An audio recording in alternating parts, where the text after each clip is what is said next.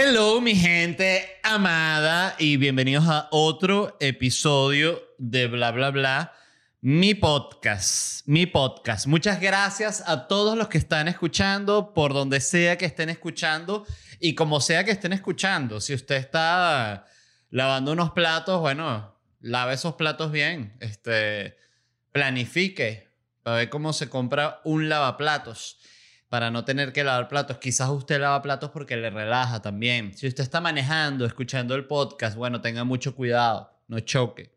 Si usted está manejando borracho, escuchando el podcast, qué irresponsabilidad, pero bueno, ya lo está haciendo. Tenga mucho cuidado, por favor. Este, hablaré, hablaré para mantenerlo atento. O sea, tenemos a alguien borracho manejando mientras escucha el podcast, entonces este podcast se convierte en algo más que un podcast. Este podcast se convierte en, en una, un hilo entre la vida y la muerte que está viviendo esta persona y que ya le cálmate. Sí, exactamente. Miren.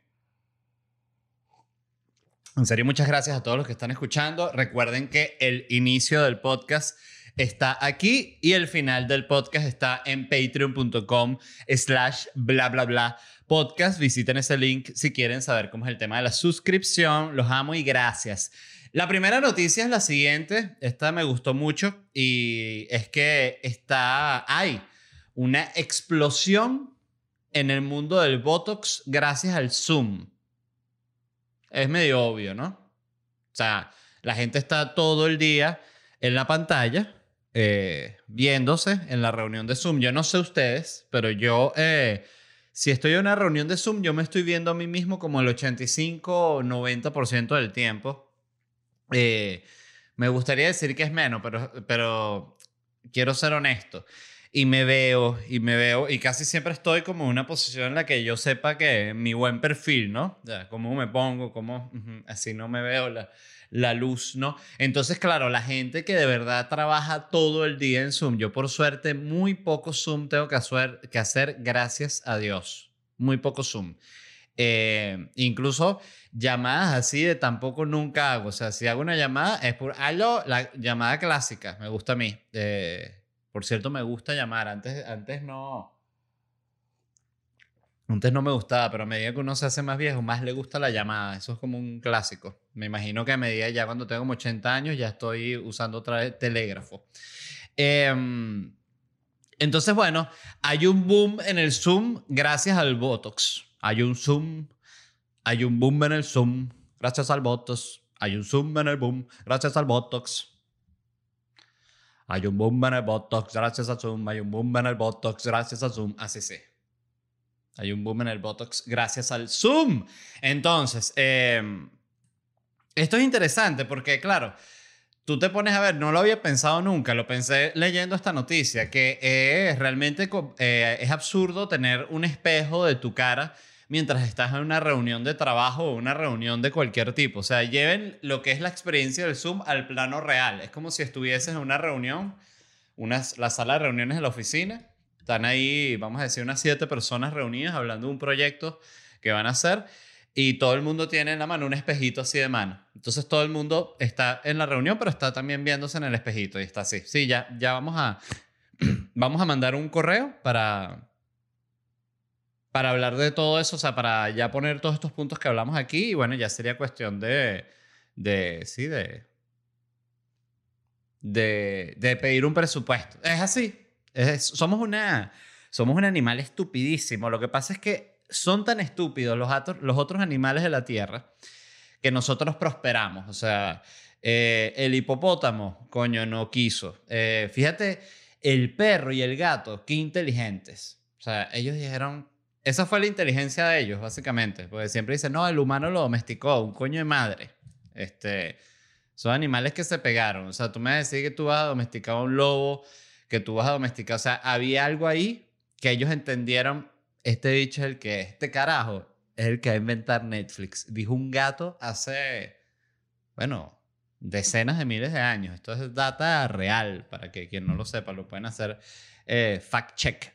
Este... Entonces, bueno, antes de la pandemia, escuchen estos números, el 20% de los pacientes que iban a, cirujano plástico iban, solo el 20% iban por Botox. Ahora el 50% va por Botox. Y dice que lo otro es que la edad de los pacientes es cada, vez más baja porque ya se están viendo muchos millennials, que ya los, exacto, los más viejos, los millennials más viejos tienen 40, y jóvenes de 19 años, decía el, la cirujana esta que hablaba aquí, que ya ella había atendido a jóvenes de 19 y más bajo este, que se habían puesto Botox. Que yo pienso, discúlpenme, pero ahí es donde o sea, el cirujano plástico de, definitivamente como que no maneja el mismo esquema ético de todos los otros médicos, porque coño, ¿cómo tú le vas a poner Botox a una niña de 19 años? O sea, ¿qué vaina es esa? O sea, eso sí, le tienes que decir, no vale, hija, disfruta tu juventud así fresca, está, ya, no te pongas Botox, ¿qué vaina es esa? Eh, la gente sí está loca, de verdad. Y eso es porque lo otro que no entiendo de toda esta gente que se está poniendo Botox, o sea, esa gente no sabe que existen los filtros. O sea, que tú en Zoom puedes poner un filtro que es así como que te, coño, te mejora, pues, básicamente. O sea, la gente mientras más vieja es, más filtro usa. Eso es una, es como, ¿sabes? Este, el, uso del filtro es directamente proporcional a la edad. Entonces, este, o el número de la edad. Mientras más edad, más filtro. Eh, entonces no entiendo, creo que esta gente eh, perdieron dinero porque les están puyando la cara metiéndoles Botox y lo que tienen que llevar es filtro.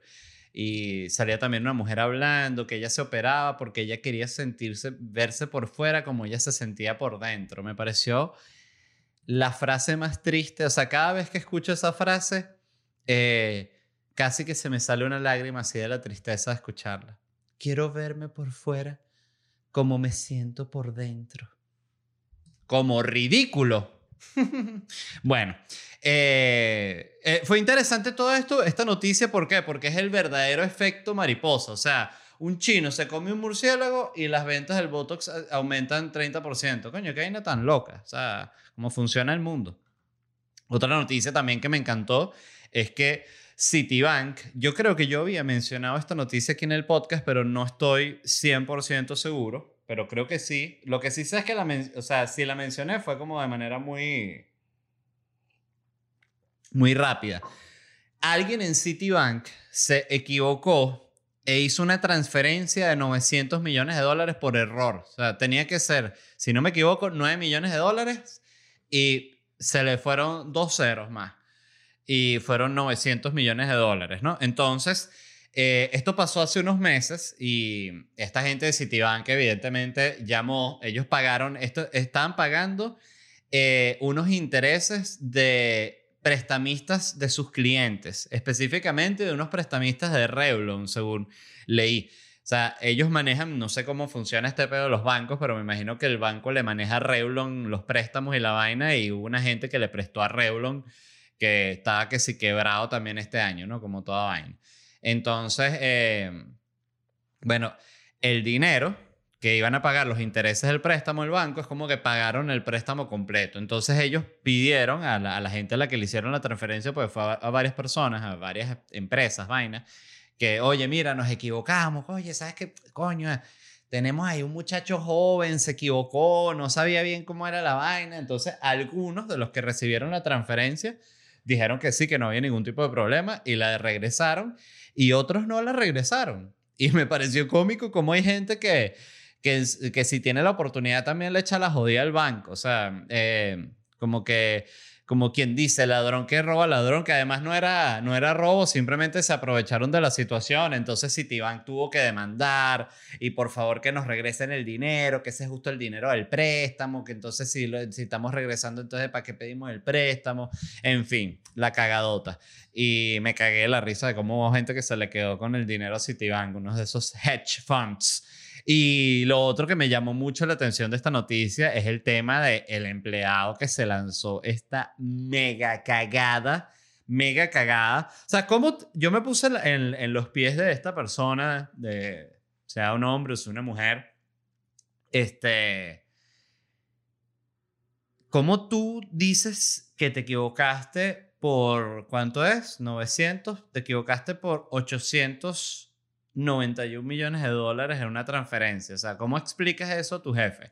Yo siento que la mejor manera de hacerlo es que redactas tu carta de renuncia, presentas tu renuncia, te reúnes con tu jefe cuando él te diga, oye, pero ¿por qué te estás yendo, Freddy? ¿Qué? Pensé que, te estaba, pensé que estabas contento con el ambiente laboral. No, no es nada de aquí. O sea, es porque transferí sin querer 900 millones de dólares. ¿Cómo, Freddy? Bueno, se llama Freddy el sketch. Siempre termina así. ¿Cómo, Freddy? Y Freddy es como...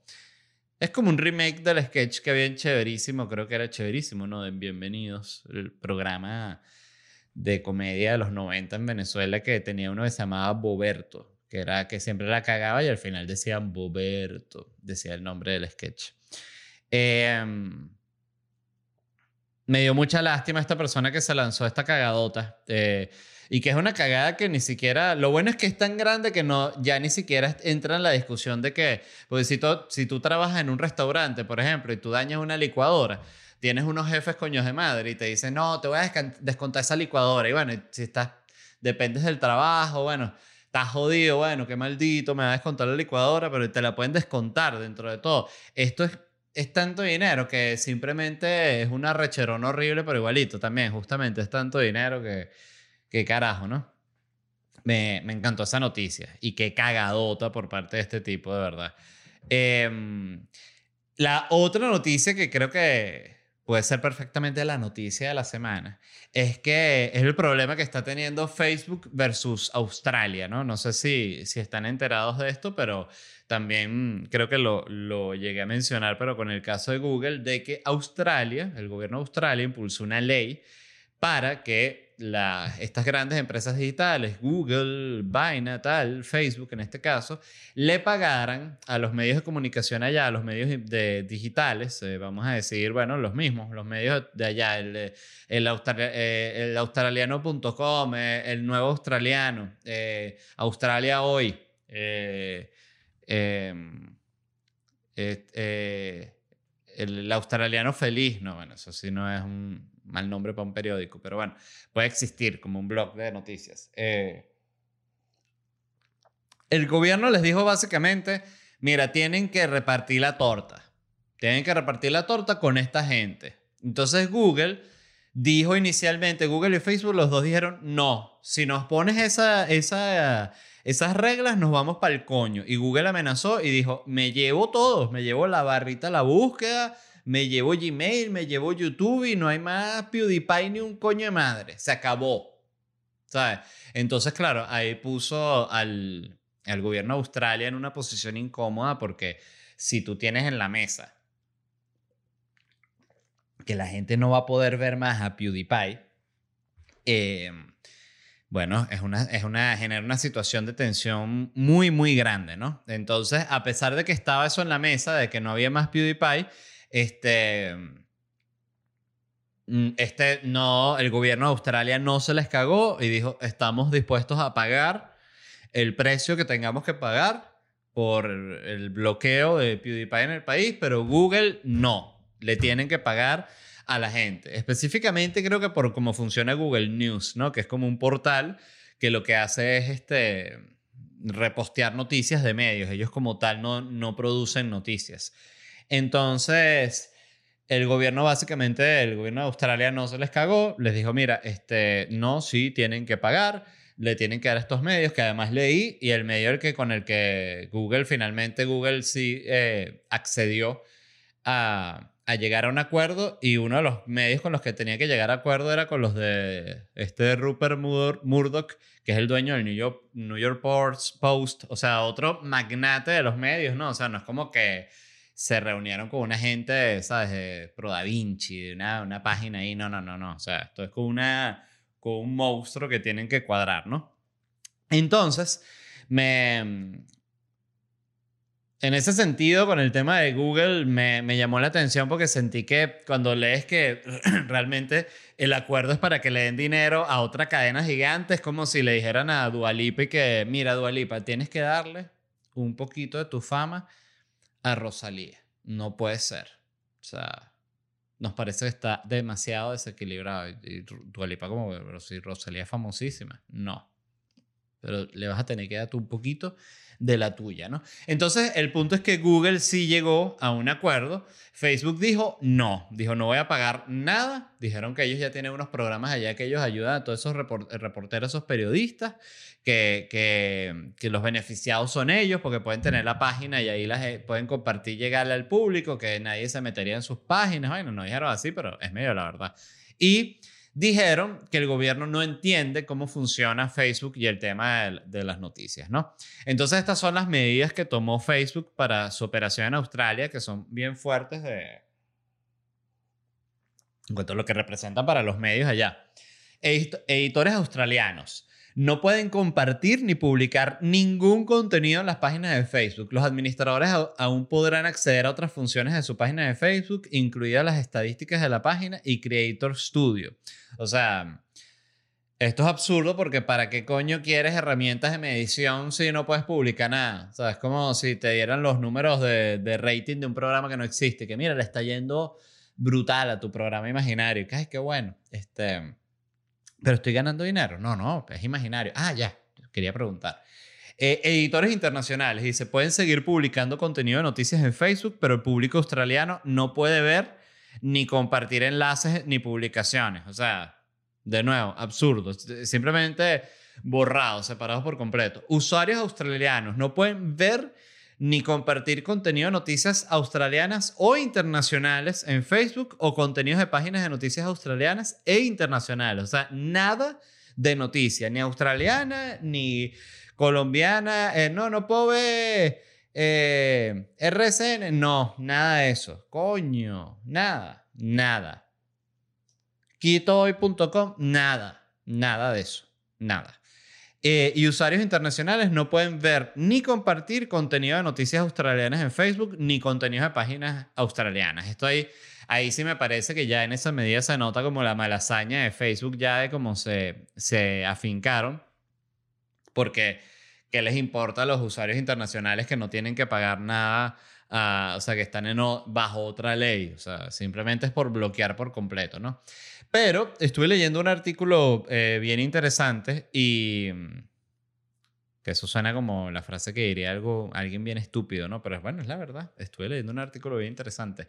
Y hablaba de que en este caso en particular, eh, a pesar de que Facebook tiene todos estos ya problemas previos, antecedentes de problemas de censura, eh, que en este caso sí tiene la razón Facebook y es el gobierno australiano el que está pelando bola, el que está fallando al querer aplicar la misma legislación eh, que está aplicando Google News a Facebook, este, que son efectivamente cosas que funcionan totalmente distintos y que son los medios los que se están jodiendo en este caso.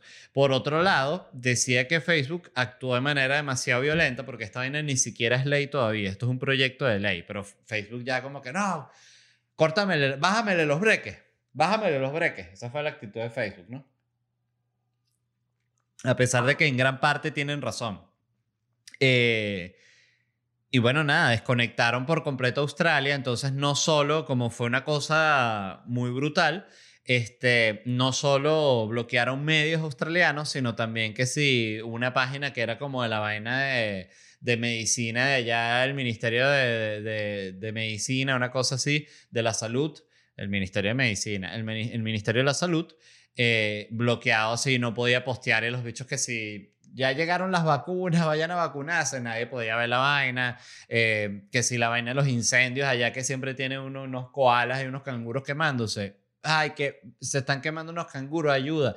No podía, no se veía nada. Facebook todo trancado. Y que sí, páginas de equipos de fútbol, páginas de tienda de ropa. O sea, fue como que lo hicieron tan de coñazo y tan, tan agresivamente que en ese, en ese mismo proceso no se hizo como se tenía que hacer para que estas cosas que ya son, de nuevo, cosas de emergencia y de salud pública para que no pasara esto. Entonces, eh, es una me parece que es una, una noticia bien, bien importante porque se empiezan a ver cada vez más problemas entre los gobiernos de países desarrollados y estas empresas digitales, porque antes los autoritarios ya tenían problemas, o sea, Chávez desde que salió Twitter El tipo está de que, verga, me metí en Twitter, horrible esa vaina, todo el mundo ahí opinando y tal, ¿qué es eso? O sea, ellos ya estaban claros desde ese año, pero ahorita tienen este problema de que mm, yo lo que pasa que siento como Facebook, y aquí es donde es perfecto para hablar del tema de cómo se, se habla del, de que es una empresa privada, porque cuando le, le cerraron la cuenta a Trump, que eh, de nuevo, efectivamente violó los términos y condiciones de, de, de Twitter y la vaina, este, estaba por un lado el argumento de la libertad de expresión, y por el otro lado estaba el argumento de los que decían, bueno, pero es que eso es una empresa privada y ellos hacen lo que se les da la gana. Ahí es donde yo estoy en desacuerdo, porque yo siento que ya el monopolio de estas empresas es tan gigante que no es tan sencillo como que ellos hacen lo que se les da la gana. Yo lo veo así, como que es como cuando se inventó el televisor, ¿no? El televisor es un invento que es un medio de comunicación, ¿no? Para, para llegar a más gente, ¿no? Es como si la gente que, que fabrica el televisor quisiera decidir qué ves tú en el televisor, qué puedes ver y qué no puedes ver en el televisor, el que hace el televisor. Así lo siento yo que está pasando con Facebook. O sea, ya Facebook es más grande que ellos mismos, o sea, es un medio de comunicación en sí mismo. Entonces tiene que, siempre lo hablé que creo que el programa pasado, o sea, este tema a mí me obsesiona, ¿verdad? Es que es, todo lo de lo que depende de la comunicación en los momentos actuales. O sea, la mayoría de la gente consume noticias por Facebook. Y entonces siento que, claro, en el caso de Facebook, como ellos te dan el servicio, ¿no? Ellos te dan, vamos a decir que en este caso, en esta metáfora, ellos te dan el televisor. Este, ellos te dicen, como yo te estoy dando el televisor y tú puedes disfrutar todo lo que vaya a salir en ese televisor que yo te estoy regalando, bueno, yo tengo el derecho de decidir qué sale o qué no sale en ese televisor. Entonces tú, como te lo están regalando, dices, ah, bueno, entonces, creo que tiene sentido. O sea, si no me gusta, simplemente lo apago y ya. Este, si yo me compro mi televisor, si tengo derecho. Ah, sí, es así. Ah, bueno, genial. Entonces, este, pero tienen ya demasiado poder, tienen demasiado poder sobre la comunicación. O sea, es como una, es una máquina así ya que chupa información y data, o sea, el núcleo de Facebook en este momento debe estar, que es una vaina, o sea, chupando información como un caraquero, o sea, dame más, ¿por qué no mandan más? Más mensajes, más, más, más, más. Wow, qué asco, pero a la vez qué útil, por cierto. Este... Y lo que me parece más interesante de esta noticia es que es eso, que cada vez se vienen más enfrentamientos entre los gobiernos y las empresas digitales y eso va a estar interesante de ver. Eh, por cierto, también estuve leyendo en prensa y ya le están dando con todo a Bill Gates. Ya creo que le pasó sus, los cinco minutos de descansos que le dio el documental, que el documental y que Bill Gates es más bueno que Jesucristo. Bill Gates no descansa pensando en cómo salvar a cada humano de la Tierra. Bill Gates ya no sabe qué más dar para salvar. Entonces todo el mundo estaba como que, verga, Bill Gates como que sí es bueno. Duró literal como cinco meses y ya hoy habían 500 artículos y que el libro de Bill Gates es un asco. Millonario cerdo. Y yo dije, oh, pero ¿qué pasó? Si lo amaban hace dos días, me quedé loco. Este, qué variante es todo, de verdad. Qué impresionante. Al que lo aman hoy lo odian, pasado mañana. Pero de todas las noticias de hoy, esta es probablemente la que me parece más interesante y fue porque el, el podcast que se llama Reply All, que es de, de Gimlet o Himlet, eh, no sé cómo se pronuncia, un podcast famosísimo que es como de, bueno, también hablan de todo, pero más que todo creo que es como internet y cuestión. Yo he escuchado algunos episodios, pero la verdad poco muy, muy poco. Eh, pero estoy al tanto de lo famoso que es y de lo influyente y toda la cuestión, ¿no? Y la noticia fue la siguiente, y es que el, el host y la productora de este podcast fueron cancelados luego de hacer una serie de episodios sobre el tema del cancelamiento y de los ambientes tóxicos de trabajo, ¿no? Y la historia es la siguiente, ¿no? Eh, Hubo un escándalo que fue el de la revista Bon Appetit, que el editor de esta revista, Bon Appetit, que es una, me imagino que una revista de cocina, ¿no? pero la verdad no tengo ni idea. Bon Appetit debe ser como el, el GQ de la cocina. Sí, Bon Appetit, perfecto, obvio, es bastante obvio. Te imaginas que Bon Appetit es una revista de bicicleta y vaina, esa de DMX y huevona. Bueno, el editor de esta revista lo cancelaron porque se filtraron unas fotos en las cuales el tipo está disfrazado de puertorriqueño. Eso le dicen aquí que brown face. Él no estaba pintado de marrón ni nada. Pero está disfrazado como de Nicky Jam. O sea, se puso como una gorra así, como una, como una de estas franelas, una, una playera como de fútbol americano o algo así como deportes grandes y que sí, una cadena de oro y como un candadito, así como una barbita de esas que se lanzan así como literal Nicky Jam. Se disfrazó de Nicky Jam, así, para hacerlo más sencillo. Bueno, eso fue racista, coño de tu madre, ¿cómo te vas a disfrazar de Nicky Jam ah, para burlarte? Solo porque es un puertorriqueño. Es medio esa la actitud, es súper loca. Yo no entiendo, quizás es porque soy latino o quizás es porque soy un insensible, pero yo no entiendo. O sea, yo vi la foto y dije, pero me imaginé que, pero ¿será que se pintó así como de moreno puertorriqueño y toda la vaina? No, no, está con la ropa y ya. Y me pareció ridiculísimo. Entonces el tipo renunció todo el tema, como discúlpeme por disfrazarme de Nicky Jam. Yo no quise eh, humillar al pueblo puertorriqueño. Yo solo soy el editor de la revista Bon Appetit.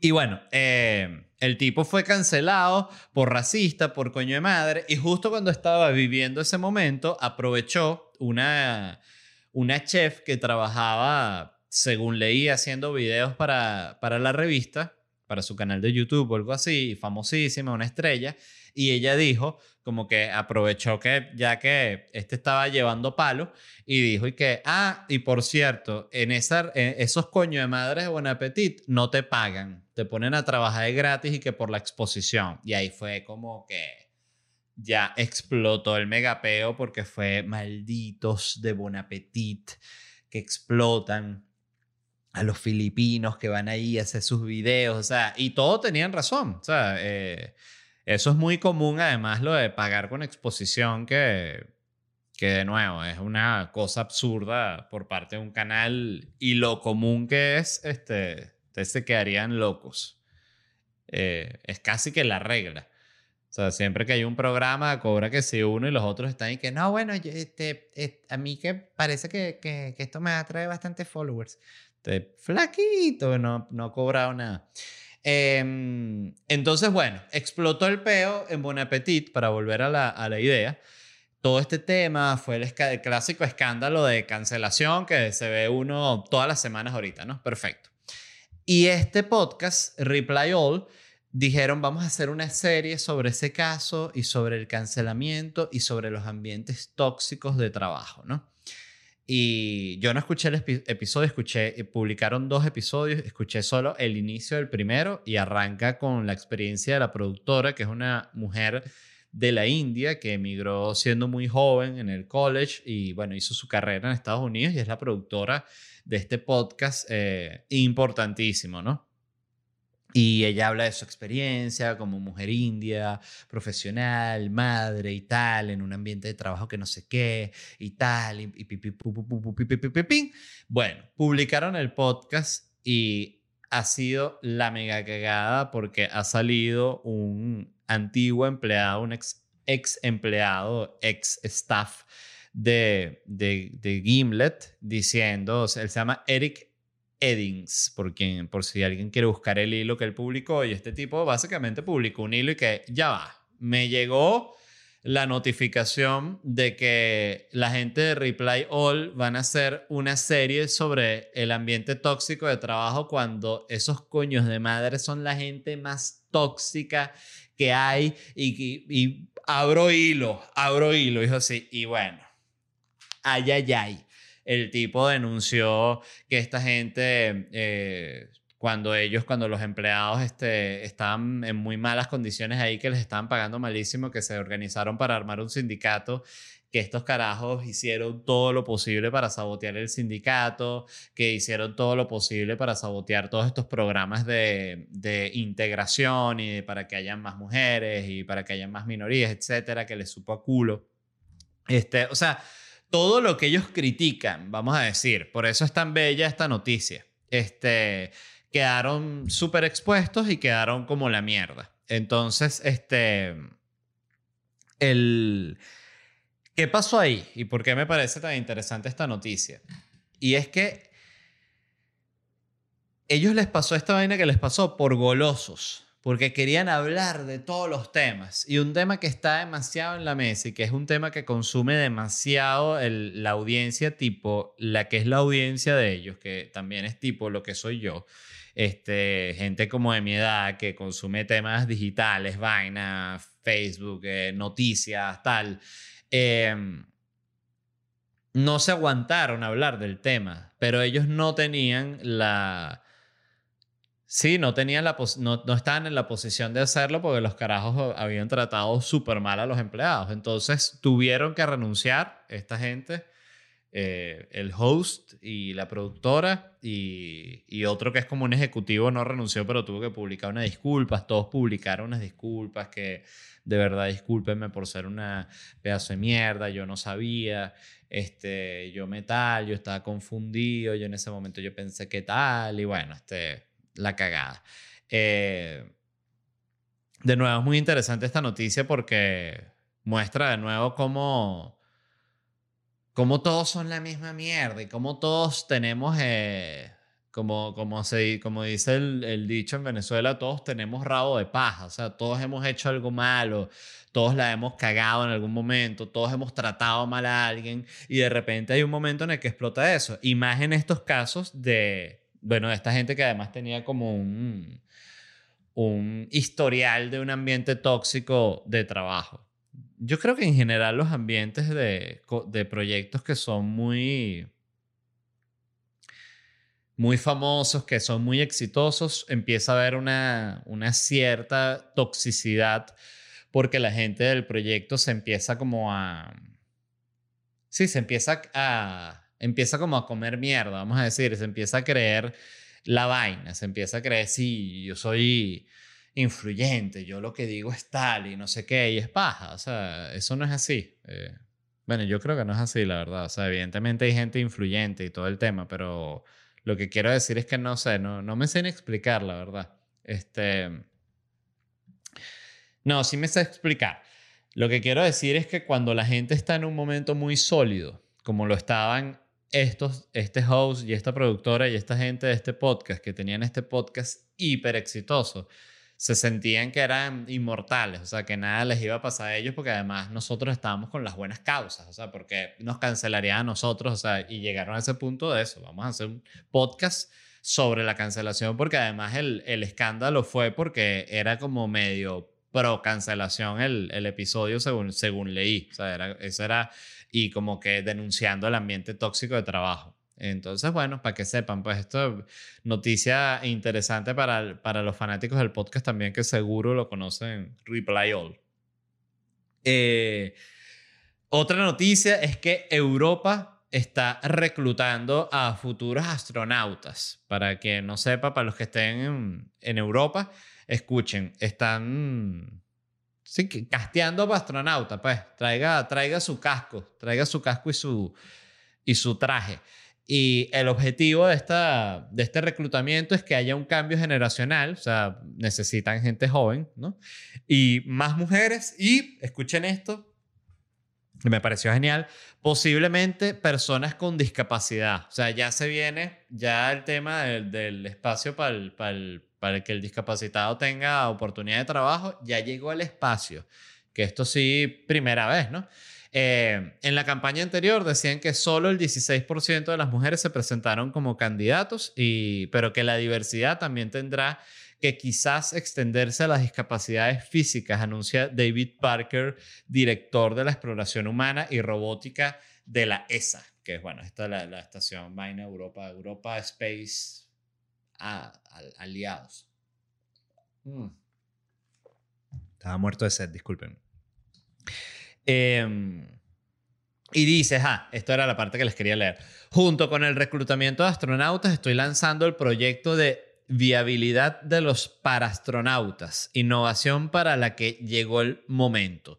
Fíjense que yo estaba pensando, y usualmente una persona que tiene discapacidades, este, vamos a decir, si tú eres bombero y a ti te faltan las piernas, bueno, eso es un, se puede decir que es un problema porque tienes que subir escaleras, eh, vas a estar con la silla, es medio un peo, ¿no? No es la mejor carrera. Sin embargo, piensa en esto. Si tú no tienes piernas en el espacio en gravedad cero, es una maravilla, porque las piernas más bien son, no sirven para nada. Tú vas puro brazo así, aquí nada, cha, cha, cha, te mueves, experimento, tiquiti, tiquiti, y cuando vas a dormir hasta ocupas menos espacio y todo. O sea, es una maravilla. Entonces dije, ah, mira, fíjate, sí, sí tiene todo el sentido del mundo. Me imagino que son ese tipo de discapacidad, porque no van a, mandar a una persona, no sé, que si, sí, no, no es como McDonald's que de repente tú ves que, que alguien con retraso mental trabaja ahí. Que por cierto, oye, qué casualidad que hablo de este tema, porque fíjense esta cosa que me pasó en, en McDonald's, ¿no? Una vez, esto fue en la, el día que fui a la entrevista de trabajo para trabajar en el Chihuahua Bipolar. Me tenía que reunir en un un restaurancito que queda ahí cerca de la oficina. Este, y faltaba poco para la reunión, ¿no? Y yo tenía que ir al baño. Básicamente, yo me estaba cagando. Entonces dije, tengo que ir al baño urgente, ¿no? Y había un McDonald's ahí, ¿no? Y fui al McDonald's. Entonces, la clásica, eh, sí, sí, cagada de emergencia en el McDonald's. Perfecto. Entro en el McDonald's y yo veo que estaba afuera como, como, como trapeando un, tipo con, con, con, retraso mental. Entonces él está trapeando así. Ok, perfecto, en el baño y tal. Y yo entro, o sea, yo entro a la, a la, al cubículo, ¿no? Y me siento para, para cagar toda la cuestión. Y y él toca la puerta, ta, ta, ta, ta, y dice, ¿tiene papel? ¿Allá tiene papel? Entonces yo tenía, veo así, si había papel, había un rollo así gigante. Y le digo, sí, sí, sí hay papel, ¿no? Él dice, ya le voy a pasar papel. Y yo le digo, no, aquí hay, le digo, aquí hay papel, aquí hay, hay papel, sí hay. Entonces, ya le voy a pasar. Y agarro ra, ra, ra de eso del, de la vaina. No sé por qué. Yo a veces pienso que ellos también usan la vaina para la maldad. Y yo, aquí hay, aquí hay, no hace falta. Y se asomó así por abajo y me dijo, me dio el papel, me dijo, aquí está el papel. Y yo, que gracias. Y se lo agarré así. Y bueno, evidentemente fue, fue incómodo y fue extraño. ¿Qué quieren que les diga? Pero, pero pasó. Entonces, nada, me, la verdad me alegró muchísimo que estén abriendo todos estos espacios para o que lo estén considerando, porque de verdad que cagada, en serio, que si no tener piernas o, o, que te falte que si un pulgar, creo que si te falta un pulgar no es tan grave, ¿no? Deben haber ya prótesis de pulgar. A ver, voy a buscar pulgar, prótesis. Sí, claro. Es que ya para pulgar deben haber unos dedos, no jodas, que hacen de toda vaina. Este, entonces, nada, felicitaciones a los... Ya se viene pronto, seguramente en cuestión de un año, dos años, se viene el, el primer parastronauta, ¿no? Y ya verán esa noticia. ¡Ay, el primer parastronauta! Me, me escríbanme. Acuérdense de mí. ¡Coño! Le hablo de él, le valerá. Hablo del parastronauta. Mil gracias a todos los que escucharon este fragmento. Si quieren ver el episodio completo, suscríbanse en patreon.com slash bla bla bla podcast. Quiero agradecer también a la gente de Whiplash Agency, agencia digital. Pueden revisar su trabajo en Instagram, wplash y por supuesto en ledvarela.com.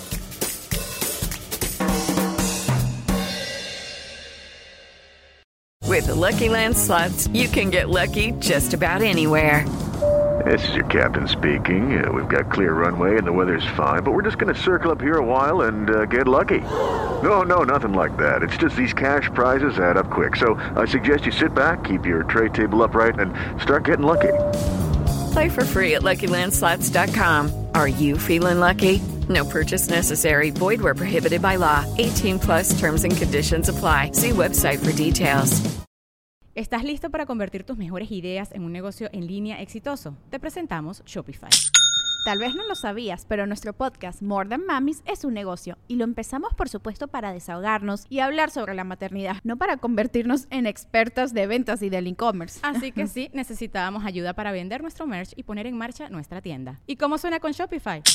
Llegó otra venta. Shopify es la plataforma de comercio que está revolucionando millones de negocios en todo el mundo. Ya seas un emprendedor desde tu casa o desde donde sea, Shopify es la única herramienta que necesitas para iniciar, administrar y hacer crecer tu negocio sin dificultades. Con Shopify puedo gestionar pedidos, envíos y pagos desde cualquier lugar, brindándote toda la información y estadísticas de tus ventas al detalle. Regístrate para un periodo de prueba con tan solo un dólar al mes en shopify.com barra sonoro, todo en minúsculas. Ve a shopify.com barra sonoro para llevar tu negocio al siguiente nivel. Shopify.com barra sonoro.